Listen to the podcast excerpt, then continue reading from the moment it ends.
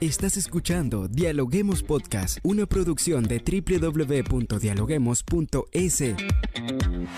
Cientos de académicos analizan, opinan y debaten. Son voces frescas que llegan a renovar la opinión pública desde una perspectiva diferente. Somos la puerta de entrada a la academia. Somos el nexo de la academia con la comunidad. Escucha nuestro podcast en Spotify o a través de la web www.dialoguemos.es. A continuación, Rangira Briseño debate junto a expertos, académicos y estudiantes los temas más curiosos del planeta. Hola, hola, ¿qué tal amigos? Bienvenidos a un nuevo episodio más de Dialoguemos Podcast. Como siempre, a esta hora saludamos a todas las personas que nos sintonizan a través de la www.dialoguemos.es, tanto en el Ecuador como en el mundo. Les saluda Rangira Briseño y estoy lista para dialogar con los académicos de las universidades más prestigiosas del país. En nuestro episodio de hoy hablamos de digitalización como una realidad con ventajas para la productividad. Y es que este concepto ha ganado relevancia sobre todo con la pandemia, por lo que la tecnología juega un papel muy relevante para la productividad. Bien amigos, y para abordar este tema lo hacemos con José Dávila, jefe de recursos humanos de la Universidad Andina Simón Bolívar. José, bienvenido a Dialoguemos Podcast. Gracias, muchísimas gracias por la invitación. José, para colocar en contexto a nuestra audiencia, hablamos de digitalización y de cómo esta está influyendo marcadamente en las grandes tendencias de la transformación de los mercados laborales, lo que ha implicado la reorganización de los sistemas de producción y capital humano con todo esto que está sucediendo en la pandemia, no solo en el mundo, sino en el Ecuador. Cuéntanos, ¿cuál ha sido el impacto? Hay un impacto eh, gigante. La verdad que hemos analizado que ha afectado bastante y se ha agudizado, de hecho, el uso de la tecnología. Eh, como todos sabemos, estamos ahora la mayoría de personas todavía en teletrabajo o un trabajo combinado. ¿sí? Eh, imagínense eso pensando o, tomando decisiones hace muchos años atrás. Sobre el tema solo del teletrabajo no nos poníamos de acuerdo. Incluso a nivel eh, de gobierno eh, teníamos las herramientas, normas, procedimientos, aún así no se ponían de acuerdo en las empresas de quiénes podían hacer teletrabajo. Yo pienso que sí se ha agudizado, vuelvo y repito, se ha afectado también bastante porque hemos eh, utilizado la tecnología de la noche a la mañana eh, mucho más de lo que se estaba haciendo antes. Y esto, claro, a ojos de los empresarios, de, los empleadores, eh, ahora pueden decir, listo, perfecto, entonces podemos trabajar incluso si es que tenemos pandemia o si tenemos alguna crisis desde casa. Entonces no se para los procesos productivos y eso por supuesto viene con algunas consecuencias. ¿Cuáles serían estas consecuencias de las que nos está hablando? Si nos las puede enumerar, por favor. Por supuesto, eh, por ejemplo, la salud mental de los trabajadores, que es primordial. Eh, sabemos que al retorno de los trabajos, muchos compañeros, compañeras, pues eh, sufrieron bajas familiares, adicional a esto, algunas personas que se quedaron sin trabajo incluso, y todo eso ha afectado pues a todas las, a las personas y es ahí donde desde recursos humanos o desde, desde las cabezas de las empresas o instituciones eh, se, nos hemos volcado a trabajar sobre esos temas. Ahora desde, desde su punto de vista, ¿Cuál será el futuro del trabajo en el mundo después de la COVID-19? Porque como bien usted lo explica, se ha ido agudizando, las empresas se han ido algunas acoplando, pero cuando vieron que eh, hubo un poco de relajación, o sea, las personas volvieron al trabajo, ahora hay de nuevo contagios, se trata de hacer teletrabajo, pero algunas personas como que no entienden. Entonces, ¿cuál cree usted que es el futuro del trabajo después de la COVID-19? Claro, yo lo veo con más flexibilidad. ¿Sí? Hablando de entorno laboral. Eh, como bien mencionaba hace un momento, eh, las empresas ahora saben que no pueden parar, o sea, saben que no pueden parar el proceso productivo porque las personas pueden eh, trabajar desde casa, es decir, hay una mayor productividad laboral. Sin embargo, también hay que analizar que va a haber más problemas de salud mental, ¿sí? Pasarán los años para reactivarnos incluso económicamente, ¿sí? Entonces el futuro del trabajo va a depender de cómo nosotros eh, entendemos primero qué va a pasar con el mercado laboral, con las personas, con la productividad hacia el futuro, y hacia el futuro no, no hablo a, largo plazo, sino inmediato. Entonces, eh, también hay que pensar también que el futuro del trabajo, eh, vamos a tener una, una, creciente desigualdad, ¿sí? Va a haber más pobreza, obviamente, porque hay personas que se quedan sin trabajo. Entonces, el futuro del trabajo también depende mucho de los gobiernos. ¿Qué va a hacer el gobierno con respecto a, a la reactivación económica? Todo va a depender de eso también. Claro, pero si bien es cierto, hay una realidad, José, y es que las personas ya están, algunas se acostumbraron a trabajar desde casa, otras quieren, quieren regresar. Está las consecuencias de las cuales estás hablando de las, eh, la parte de salud mental que afectaba a las personas por el tema del COVID. Pero basado en esto, hay un mercado laboral, o hay unas empresas que están dedicadas a trabajos remotos ya, porque se dieron cuenta que trabajando de esta forma han mejorado la productividad, las personas se sienten más satisfechas quizás con su trabajo, tienen un poco más, no sé si de tiempo, pero como que se pueden eh, acoplar un poco más a, los, a las faenas de su casa y de trabajo. Entonces, basado en esto, desde desde su visión como experto, ¿cuáles, creen, ¿cuáles cree usted que serán las profesiones más demandadas a lo que viene después del COVID? Hay algunos estudios, incluso hay un estudio que, estuvimos leyendo con el equipo de trabajo hace un par de meses y era sobre robótica, ¿sí? También sobre ciberseguridad, ¿sí? Eso, eh, obviamente, si estamos hablando de la tecnología, por supuesto, se abre un campo bastante grande eh, con respecto a eso los programadores que están demandados ahora en todas las empresas, eh, como vuelvo repito, nos tocó de la noche a la mañana pasarnos a trabajar desde casa. Y eso significaba mayor conectividad. Y mayor conectividad, obviamente, desde los servidores, cómo se iba a hacer este match entre los servidores, la conexión en casa, etcétera. Entonces, los programadores ahora sabemos que están eh, en una gran demanda. El marketing digital, estamos viendo ahora que todos los productos eh, el consumo inclusive se está haciendo desde la parte tecnológica, desde redes sociales.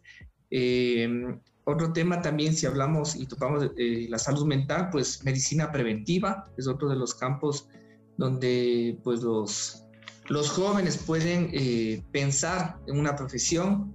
También la psicología en salud mental, la psicología en todas sus ramas, psicología educativa, psicología organizacional, eh, coaching, mentoring, eh, cross-training.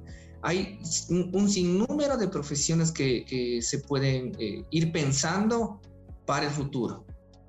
Claro, y hablando de esto, de la automatización de las cadenas productivas, de la inmersión de la inteligencia artificial, o sea, de las carreras que, que como bien usted le explica, se están dirigiendo al área tecnológica, ¿dónde queda entonces el lado del recurso humano?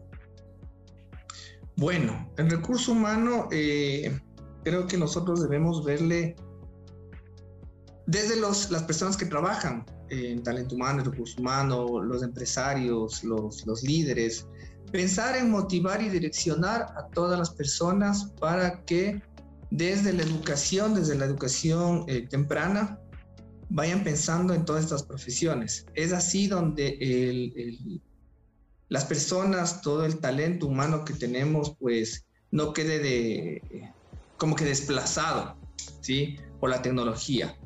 Eh, vuelvo y repito, eso también eh, el gobierno tiene que, todos los gobiernos juegan un papel importante en esto, ¿sí?